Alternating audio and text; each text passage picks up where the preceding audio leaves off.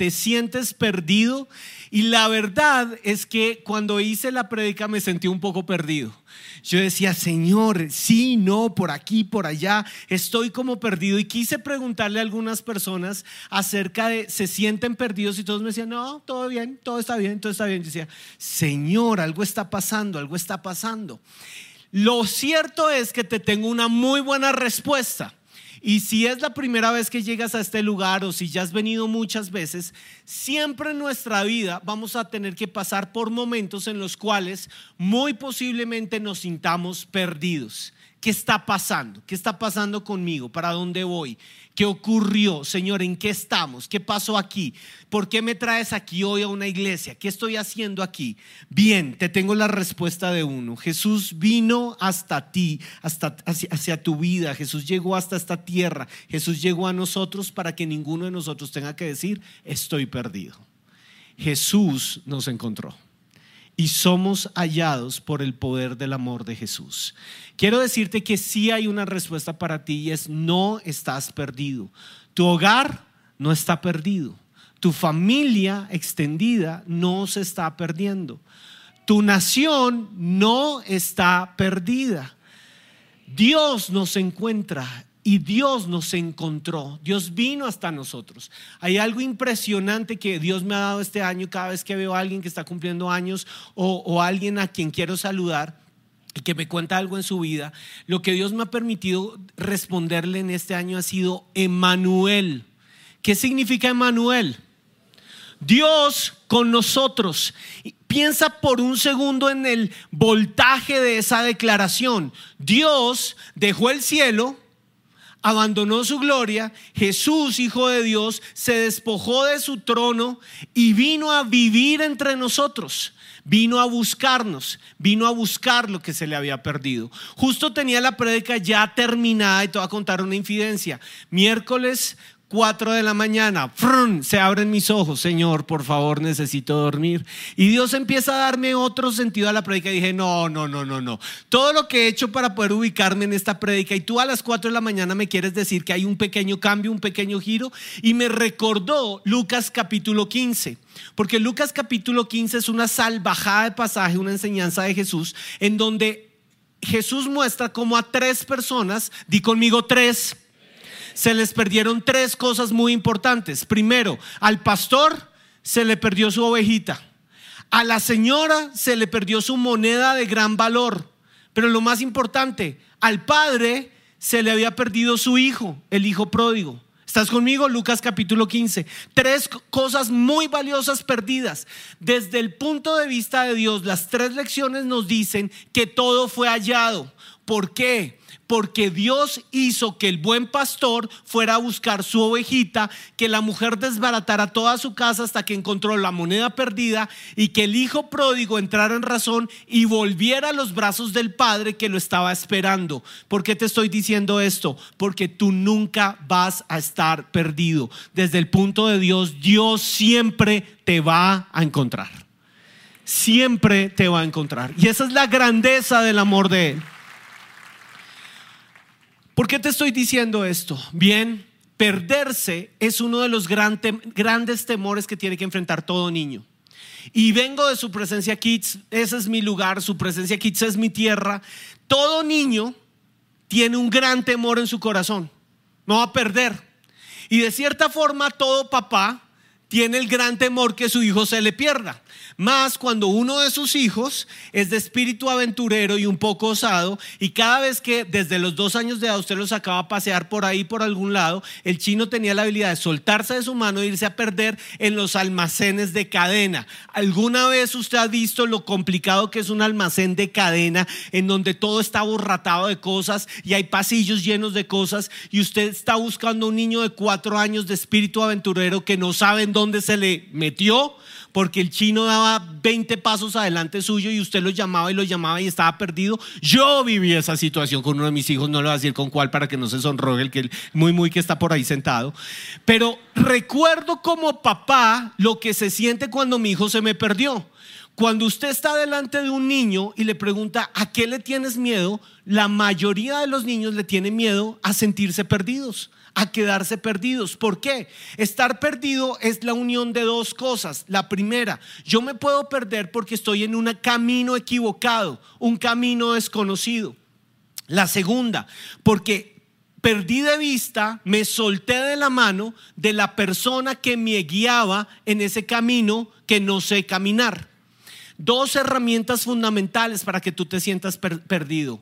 Uno, camino equivocado. Dos, no tener a nadie a tu lado. Y esta es la verdad de todos nosotros. Podemos andar en el camino equivocado. Un predicador de hace 15 días y de hace 8 días en Suba, por él es lo del Salmo 1. Bienaventurado el varón que no anduvo en consejo de malos, ni en estuvo en camino de pecadores, ni en silla de escarnecedores se ha sentado, sino que en la ley del Señor está su delicia. Cuando yo estudié ese salmo, yo dije, ay Señor, tengo una prédica en la silla de escarnecedores. Y Dios me dijo, no, tienes otra. No estás perdido porque tu camino no es el camino de pecado. El camino de pecado siempre te va a dejar a ti lleno de miedo y en destrucción. Pero Dios hizo todo enviando a Jesús que se despojó para que tú digas, no estoy perdido. Mi camino es seguro porque mi camino es Jesús y no solo mi camino es Jesús, sino esto es lo grande de Dios. No solo mi camino es Jesús, sino el que me lleva por la mano en este camino es Jesús. ¿No te sorprendes? Yo sí. Porque muchas veces en mi vida he tenido que decir, ¿a dónde voy? ¿Qué pasó? Dios, ¿qué hago? Y siempre he podido encontrar en el llamado del Padre una respuesta para las preguntas de mi vida. La Biblia nos habla precisamente de dos tipos muy grandes que no querían hacerse vulnerables, que creían que todos sus movimientos estaban fríamente calculados. Dos tipos que habían caminado al lado de Jesús, dos hombres ya hechos y derechos, no eran niños con el temor de estar perdidos, pero dos hombres muy vulnerables. Y estos dos hombres son llevados a una confrontación muy fuerte. Vamos a ir al contexto, vamos a ver lo que la Biblia nos está diciendo. La Biblia nos va a llevar al lugar del aposento alto, cuando Jesús se está despidiendo de sus discípulos y les está dando las últimas instrucciones. Y Jesús les está diciendo, yo me voy. Más o menos les está diciendo, hasta luego, me fui. ¿Y qué pasa en el aposento alto? Juan 13, 34 al 38. Como es Jesús el maestro, antes de irse, Jesús está dejando sus enseñanzas a ellos para que nunca se les olvide lo que van a tener que hacer cuando Él ya no esté a su lado. Y mira lo que les dice. Un mandamiento nuevo os doy wow, un mandamiento nuevo. Jesús viene a revolucionarlos y viene a decirles, conocen la Torah, ustedes son unos duros, ustedes ya son unos grandulones, ustedes se creen sabios, ustedes manejan la ley, ustedes vienen al lugar de su presencia desde hace 20 años, todo está perfecto con ustedes. Les quiero dar un nuevo mandamiento porque les voy a cambiar el chip y les voy a mandar a la tierra inhóspita del no sé en dónde estoy. Que os améis unos a otros. Me encanta Jesús aquí como yo os he amado, que también os améis unos a otros. En esto conocerán todos que sois mis discípulos, si tuvierais amor los unos con los otros. Jesús está dando semejante enseñanza y mira lo que este grandulón hecho y derecho le tiene que preguntar a Jesús. Tres preguntas vas a detectar en este cuadro. Primera pregunta, le dijo Simón Pedro, Señor, ¿a dónde vas? Jesús les está dando un nuevo mandamiento acerca del amor pero la mente de Pedro está obsesionada con una verdad. Se va a ir, nos va a dejar. Pedro está sintiendo que el maestro se fue, que dijo Shelou, los dejo, algo nuevo viene, yo ya no voy a estar a su lado. Y Pedro no está pensando en el mandamiento y que nos amemos unos a otros y que seamos felices. Pedro está diciendo por un segundo, ¿cómo que te vas? ¿Para dónde te vas? Mira la pregunta tan interesante, Señor, ¿a dónde vas? Jesús le respondió, ¿por qué? Porque cuando tú estés perdido, te tengo una buena noticia. Jesús tiene respuestas para tu camino inhóspito. ¿Estás conmigo? ¿Qué le va a responder Jesús? Préstale atención a esta respuesta. A donde yo voy, no me puedes seguir ahora, más me seguirás después. ¿Cómo quedaría usted si de repente le están cambiando todos los planes y le dicen, y, tranquilo que yo me voy, pero, pero, pero todo va a estar bien. Y usted dice, ah, bueno, pues ¿a dónde vas? Ah, no, donde yo me voy no te puedo decir. Es sorpresa. ¿A cuántos de acá les gustan las sorpresas embolsilladas? ¿Cuántos de acá son del team de a mí no me salgan con sorpresitas? Muy bien, todos queremos andar en camino seguro. Pedro quería caminar, andar en un camino seguro. Y Jesús le sale con esta, tú me seguirás después. Entonces Pedro no se queda así. Segunda pregunta. Le dijo Pedro, Señor, ¿por qué no te puedo seguir ahora?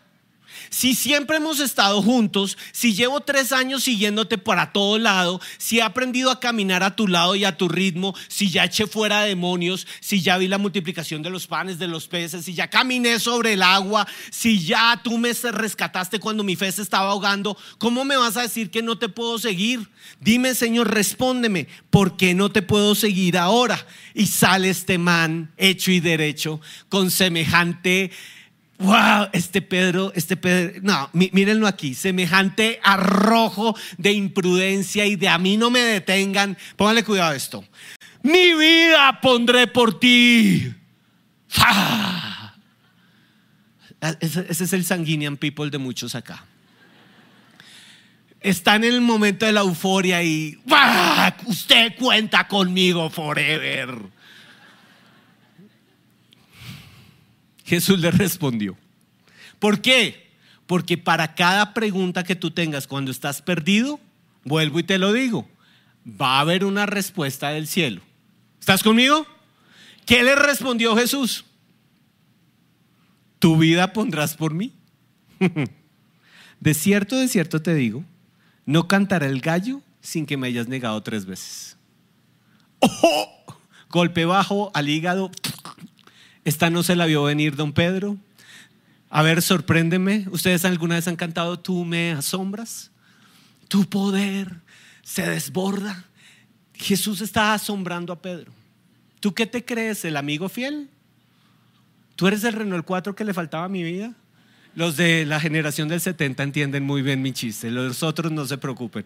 Pero el amigo fiel lo iba a traicionar en contados segundos, instantes, minutos o horas.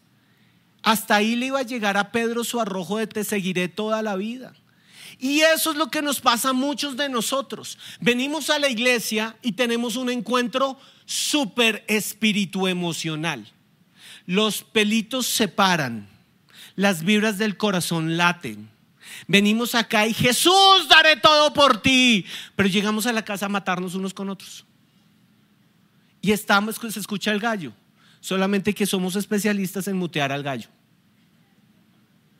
Quizás la respuesta que necesitas hoy para tu vida, en el camino en que estás andando, es que un gallo cante. Pero Jesús responde después, porque no nos va a dejar ahí. No se turbe vuestro corazón. ¿Creéis en Dios? Creed también en mí. Miren esta frase, miren esto. En la casa de mi Padre muchas moradas hay. Si así no fuera, yo no lo hubiera dicho. Y acá les da el sentido de dejarlos, de irse por un tiempo. Voy pues a preparar un lugar para vosotros. Y si me fuere y os prepararé un lugar, vendré otra vez. No los voy a dejar solos en este camino. Y os tomaré a mí mismo. Y escucha este versículo. Para que donde yo estoy, también vosotros estéis, nunca perdidos. Dios envió a Jesús para que donde está el nombre de Jesús, allí estés tú, bajo sus alas de amor.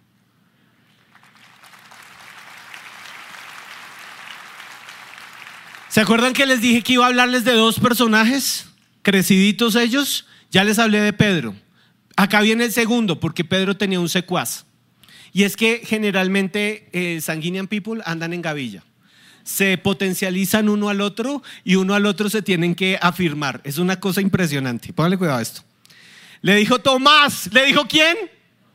Ay, Pedrito y Tomasito, el dúo perfecto, el dúo dinámico. También los de la generación del 70 lo entenderán, aunque Batman lo han querido recrear, pero no es tan pilo como el de la generación del 70. Bueno, yo soy modelo 75, así que pueden calcular. Pero miren a Tomás aquí. Le dijo Tomás, siguiente, tercera pregunta. ¿Cuántas preguntas llevamos hasta ahora? Dos. Viene Tomás con su tercera pregunta. Señor, no sabemos a dónde vas. ¿Cómo pues podemos saber el camino? Y Tomás es impresionante porque Tomás en este grupo de doce es como el más cuestionador y es como el que más tiene que hacer la pregunta incisiva. Usted ha, compartido con personas que usted dice, ay, cállenlo. Como que usted dice, cállate, cállate, que me desesperas. De verdad, esta pregunta es un poco chapulín. Pero hay momentos en los que usted tiene una persona al lado que usted dice, otra vez usted y sus preguntitas. Yo he conocido gente así y no los quiero vender, pero alrededor mío hay algunos de esos que uno dice, ya cállate, viejo. ¿Quién está diciendo Tomás acá? ¿Cómo pues podemos saber el camino en su tono desafiante? Todos tenemos que vivir con un Tomás. Quizás tú seas el Tomás en tu casa. Te tengo una buena respuesta. Si tienes que vivir con un Tomás o tú eres el Tomás de tu casa, las preguntas de don Tomás van a sacar las mejores respuestas del cielo. Jesús les dijo, yo soy el camino, la verdad y la vida. Nadie viene al Padre sino por mí. Juan 14, 6. No estamos perdidos. Él es el camino. Él es tu verdad y Él es tu vida. Y te tengo buenas noticias. Si tú lo tomas de la mano, como acabas de cantar, tómame Señor, tómame de la mano, llegarás al Padre estarás cara a cara con el Padre y estarás viendo las muchas moradas que Dios está preparando para ti en el cielo. No estamos perdidos, tenemos un fin, tenemos un destino y tenemos a un Dios que nunca nos ha soltado. Hay días tremendos en nuestra vida. Hay días en que decimos, yo no estoy perdido, yo todo lo puedo, yo todo lo sé todo me está saliendo bien. Me levanto por la mañana, ya le doy besito a mi esposa, mi esposa me trata bien, yo la trato bien, vengo a la iglesia, adoro. Yo no me siento perdido, yo estoy muy bien. Pero la vida tiene encuentros. Y hay momentos en tu vida en donde literalmente tu comodidad de todos los días te la van a sacudir. No sabes cómo. Eso me encanta de, de ser líder de adolescentes todavía. Porque los adolescentes viven en un mundo en donde todo es su mundo. Pero a medida que uno va creciendo, uno se da cuenta que su mundo no es de uno, sino que el mundo perfecto en donde yo vivo y donde todo el mundo tiene que hacer lo que yo digo y todos me tienen que amar como yo espero ser amado, de repente puede vivir una absoluta crisis. Y esto es lo que le va a pasar a estos hombres. ¿Qué crisis no sabían ellos que iban a vivir cuando estaban acá en este aposento alto? Ellos no tenían idea que unas horitas después estarían corriendo a esconderse en algún lugar porque Jesucristo había sido crucificado. Y posiblemente ellos serían los siguientes si los judíos se animaban. Todos salieron a perderse. No estaba ninguno. De hecho, eh, eh, Judas ya se había suicidado. El único que estuvo enfrente de la cruz en el momento de la crisis fue Juan. El único que no se perdió en el momento de la crisis fue Juan. El resto salieron a volar. Te hago una pregunta. Todo puede estar muy bien en tu vida. ¿Qué pasaría si hoy la crisis tocara la puerta de tu casa? Y yo sé que estas son esas preguntas incómodas que tú dices, ¿quién trajo a este predicador? Por favor, cállenlo y bájenlo, gracias. Podemos pasar ya al saludo final, nos abrazamos todos y nos vamos a la casa. Pero es importante hacerte esta pregunta. ¿Te pierdes cuando la crisis llega a tu vida? ¿Te pierdes cuando vamos ya en septiembre 27 y tú sientes que este año no fue? ¿Te pierdes cuando estás a punto de conquistar algo y no se te da? ¿Se te cierran las puertas? ¿Te pierdes cuando la persona en la que no esperaba ser traicionado te traiciona? ¿Te pierdes cuando llegas un miércoles a la iglesia pensando que es un culto más? y que ya Dios te dio todo lo que necesitabas y que ya no hay nada más para ti, te tengo una noticia. Vamos a Juan capítulo 21. Ellos se perdieron delante de la cruz, pero Jesús aparece otra vez. Después de esto, Jesús se manifestó otra vez a sus discípulos junto al mar de Tiberias. Nota que el mar de Tiberias es el mismo mar de Galilea. Y se manifestó de esta manera. Acuérdate que ellos vieron la cruz y salieron a perderse. Escucharon de la resurrección y ya habían visto a Jesús resucitado, pero no habían entendido ni la cruz ni la resurrección. Estaban perdidos, estaban llenos de miedo. Mira lo que está pasando acá. Estaban juntos ¿Quiénes estaban juntos?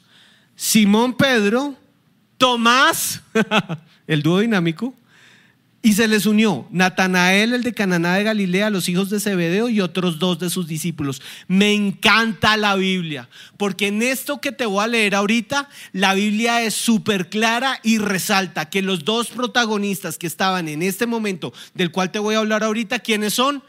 Pedro y Tomás. Los de las dos preguntas, los de no nos dejes y no nos abandones, los que no estuvieron en la cruz y estaban llenos de miedo. Y mira lo que pasa con este par. Pedro, que era el líder innato, les dijo, viejos, me voy a pescar. ¿Por qué Pedro les dijo que se iba a pescar? Pues porque Pedro era pescador. ¿Qué hace un pescador? Se va a pescar. No está perdido, pero mira, presta la atención a este detalle. Ellos le dijeron, vamos nosotros también contigo. Impresionante, ya te digo por qué. Fueron y entraron en una barca. Y aquella noche, ¿puedes leer conmigo lo que pasó aquella noche? ¿Cuánto pescaron? ¿Cuánto pescaron? Están perdidos. ¿Has sentido en tu vida que estás rodeado de gente y no está pasando nada? ¿Te ha pasado alguna vez que por más que te esfuerzas y le haces y le haces, no está pasando nada? No voy para ningún lugar, me siento perdido. ¿Qué estoy haciendo aquí? ¿Para dónde voy? Se me acabó, tope, hasta aquí llegué. Esta es mi vida, no hay nada más para mí. ¿Ok? ¿Es en serio? Pedro y Tomás y el resto habían visto a Jesús, sus milagros, sus enseñanzas. Habían sido enviados, di conmigo, enviado por Jesús a sanar paralíticos, ellos volvieron a traer el reporte. Los demonios salían, los enfermos eran libres, volvía a caminar, los ciegos volvían a ver, maestro, en tu nombre echamos fuera demonios. Y, Jesús les dice, no, y ni se sorprendan que yo vi al diablo caer desde el cielo y ser hollado. Y estaban felices, estos habían participado en rumbas espirituales. Pedro había estado sobre el mar. ¿Sobre dónde había caminado el man? Sobre el mar. Tomás había desafiado a Jesús con, ay, tu amigo, tu amigo Lázaro está muerto, nos vas a llevar allá para que otra vez nos maten. Y Tomás se había quedado callado, le habían callado la boca cuando Tomás se quitó la piedra y salió caminando vivo, el regreso de los muertos vivientes. Tomás había resucitado. Eh, perdón, eh, Lázaro, gracias, usted está conmigo. Uy, usted no está perdido, yo sí. Lázaro, Lázaro, Lázaro había resucitado, Tomás había visto eso. Pedro había visto los milagros de Jesús, había visto en la transfiguración. ¿Y qué están haciendo? Pescando volvieron a su pasado. ¿Estás conmigo en esta idea? Porque cuando tú estás perdido, la respuesta que hay para ti del diablo es regresa a tu pasado. Haz lo único que sabes hacer. Vuelve a coger esas redes. Tú no sirves para más. Ve otra vez por las redes. ¿Y qué pasa cuando tú vuelves a tu pasado? No vas a pescar nada. Pero miren a Jesús en acción. Cuando ya iba amaneciendo, a veces Jesús nos deja un ratico perdidos, a ver qué pasa. Cuando ya iba amaneciendo, se presentó quién en la playa? ¿Quién, perdón? Mas los discípulos no sabían que era Jesús. Mira, tú puedes estar en este lugar. Tú puedes haber adorado con todo tu corazón y de repente no te diste cuenta que Jesús estaba enfrente tuyo. No te pierdas el momento. No te pierdas el momento, porque Jesús está aquí. No te pierdas la grandeza de lo que Jesús está haciendo hoy en tu vida. por sentirte perdido, no dejes de ver que la gloria de Dios ya está sobre ti.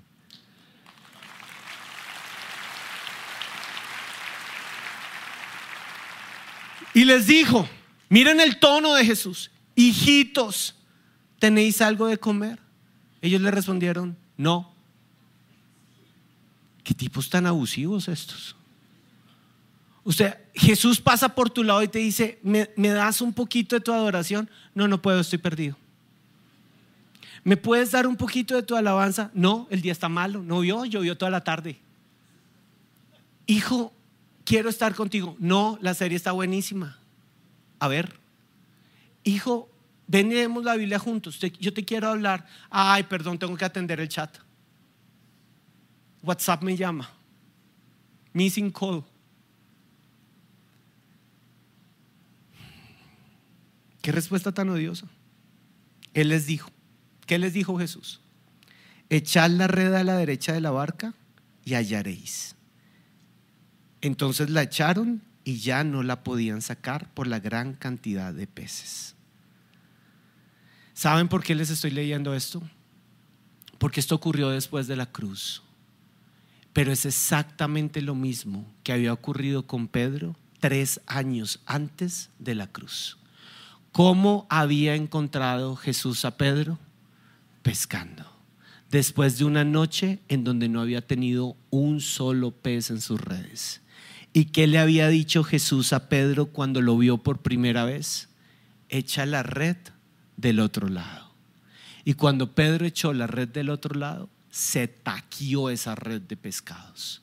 Y Pedro cayó al piso y le dijo, Maestro, eres tú el Mesías el encuentro que Pedro tuvo hace tres años fácilmente lo olvidó y fácilmente regresó a la escasez de su pasado.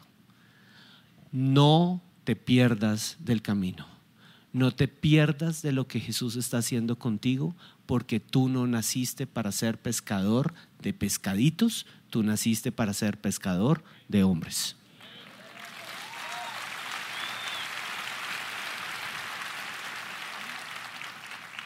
Es impresionante, pero Jesús no se cansa de nosotros. Ese mismo Pedro, después, que negó tres veces a Jesús, después en su primer discurso está trayendo tres mil personas a los pies de Jesús. El pescador que no pescaba nada, ahora es la piedra fundamental de la iglesia del Señor. El que estaba perdido, ahora es el protagonista del nacimiento de la iglesia del Señor. ¿Cuál es la diferencia? ¿Qué pasó? ¿Qué pasó? La cruz solamente va a tener sentido en tu vida cuando en tu camino perdido permites que el Espíritu Santo venga sobre ti y te revele el poder de la cruz. ¿Qué pasó? Jesús asciende al cielo y les da una promesa. Nunca más los dejaré solos, y aquí yo estaré todos los días con ustedes hasta el fin del mundo. Jamás estarán perdidos, pero esperen la promesa del Espíritu Santo. ¿Sabes por qué tú y yo no estamos perdidos? Porque nuestro camino es Jesús. Porque el que toma nuestras manos cada mañana es Jesús.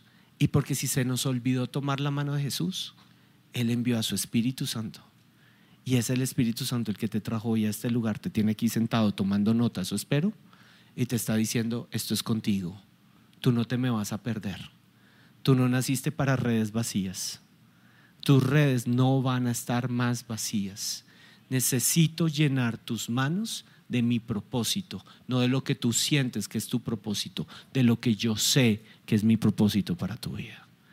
Cierro con esto. Les dije que el temor de todo niño es sentirse perdido y el temor de todo pastor de niños es tener que oficiar un sepelio donde haya un niño. Cuando elige al Señor, Señor, yo te quiero servir con niños, jamás me imaginé que tenía, y esto lo he predicado alguna vez, que tenía que oficiar, oficiar sepelios de niños, oficiar sepelios de papás de niños. Hace unos años me sentí perdido muy perdido. Esta es la historia de un papá que su hijo era compañero de mi hijo menor en el colegio. De repente llega un correo electrónico a todos los papás diciéndonos que tenemos que orar por el papá de este niño porque ha sido diagnosticado con un cáncer terminal. Este señor venía a la iglesia y para mí fue muy fuerte saber que él podía fallecer por un cáncer. Mi hijo y su hijo tenían la misma edad, compartían el mismo salón, eran amigos de clase. Y yo empecé a orar y dije, Señor, tú no te lo puedes llevar. Tú no te lo puedes llevar. En ese momento mi hijo tenía siete años de edad y yo empecé a pensar, ¿qué pasaría si yo me muero con mi hijo a los siete años de edad? mi hijo se va a sentir perdido. Y yo no me, yo no me quiero perder la, vida de mi hijo. Y, me puse en sus zapatos y empecé a orar y a clamar, sánalo, Señor, sánalo, Señor, tú lo puedes sanar. Recuerdo que un día me, me dijeron, por favor, venga a la UCI estaba muriéndose y queremos ver un milagro. Y yo me vestí de el hombre espiritual, me puse toda la armadura, me la volví a poner. Si se me olvidó algo, me la volví a poner tres veces. Y salí corriendo a esa UCI, pues llevé aceite, empecé a orar por este hombre, Señor, sánalo, sánalo, sánalo. Y el hombre falleció. El gran reto es que la mamá y el niño querían que yo oficiara el sepelio de este papá. Y dije, no, Señor, pásame esta copa. Ahora sí me siento perdido. Porque tú siempre tienes respuestas. ¿Se acuerdan que les dije que Jesús siempre tiene respuestas? Jesús tenía respuestas para Pedro, Jesús tenía respuestas para Tomás. Señor, yo no tengo respuestas para esta familia. Yo no tengo respuestas para esta familia. Y me senté a leer mi devocional ese día y me encontré con esto que les quiero proyectar. Ah, una clara visión de la cruz. Yo estaba leyendo mi emoción y le dije, ¿yo qué les voy a decir, Señor? Y aparece este relato en mi Biblia. No tengo a dónde ir. Señor, no tengo que decirle a este papá. Yo no tengo a dónde ir. Yo, yo solo sé que voy a un funeral y no quiero hacerlo. ¿Me puedes hablar? Y arranca diciéndome, Henry, es que yo soy el camino, yo soy la verdad y yo soy la vida. Yo, Señor, pero se murió. Lo estamos enterrando me exijo una explicación. Uno de los puntos de referencia en Londres es Charing Cross. Charing Cross es un punto geográfico. Lo pueden ver ahí. Sé que la foto no alcanza a tomar, pero en la punta de esta estructura hay una cruz. Y es un punto de referencia en la ciudad de Londres. Está cercana al centro geográfico de la ciudad y sirve como herramienta de navegación para quienes se confunden en el trazado de las calles. Una niñita se perdió en la gran ciudad de Londres. Un policía la encontró. Entre lágrimas y sollozos, la, niña le explicó que estaba perdida, que ya no sabía el regreso a su casa. El policía le preguntó si conocía su domicilio. La niña no lo sabía. Le pidió su número de teléfono, pero tampoco lo sabía. Sin embargo, cuando le preguntó qué sabía, el rostro de esa pequeña se iluminó. Conozco la cruz, dijo. Sharing Cross. Muéstrame la cruz. Llévame al Sharing Cross. Y desde allí sabré volver a casa. Y el devocional decía esto. Lo mismo es cierto en tu caso. Mantén una clara visión de la cruz en tu horizonte y encontrarás tu camino a casa porque en la casa de mi Padre muchas moradas hay.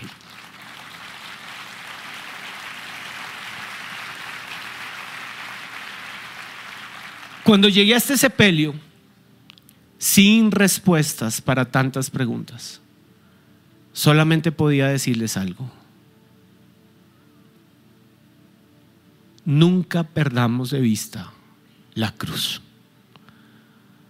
Porque este papá, aún falleciendo, siempre testificó del amor de Jesús. Y él es salvo. Y esta familia que entrega a su papá se encontrará gloriosamente por el poder de la cruz en las muchas moradas que el Padre nos está haciendo. Nunca estarás perdido ¿Qué le pasó a Pedro y qué le pasó a Tomás? Ellos vieron la cruz, pero ellos no entendieron la cruz hasta que el Espíritu Santo les reveló lo que significó la cruz. Yo quiero que te coloques de pie. Yo quiero que cierres tus ojos. Y puede ser que hoy seas como Pedro, como Tomás, o como los discípulos que tenían su vida tan bien armada. Pues vamos a pescar. Yo no me varo. Yo no me varo.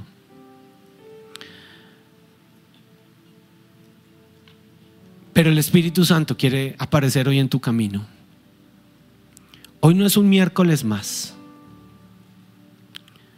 Hoy es un miércoles para decirle al Espíritu Santo, me llevas a la cruz. Me llevas a la cruz.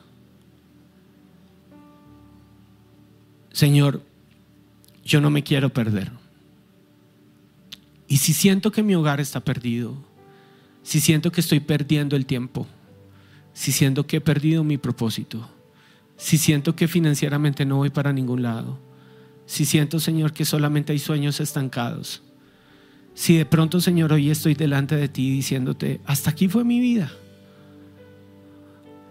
llévame a la cruz, llévame a la cruz. Y Espíritu Santo de Dios, lloro por esta iglesia y las personas que están conectadas ahora. Ven, escucha el piano invitándote. Es el Espíritu Santo llegando a este lugar. Ven, déjate llevar por él. Dile, Espíritu Santo, no estoy solo. No estoy sola en mi camino. Te necesito a ti. Llévame a la cruz, Espíritu Santo. Desesperadamente te lo pido. Llévame a la cruz.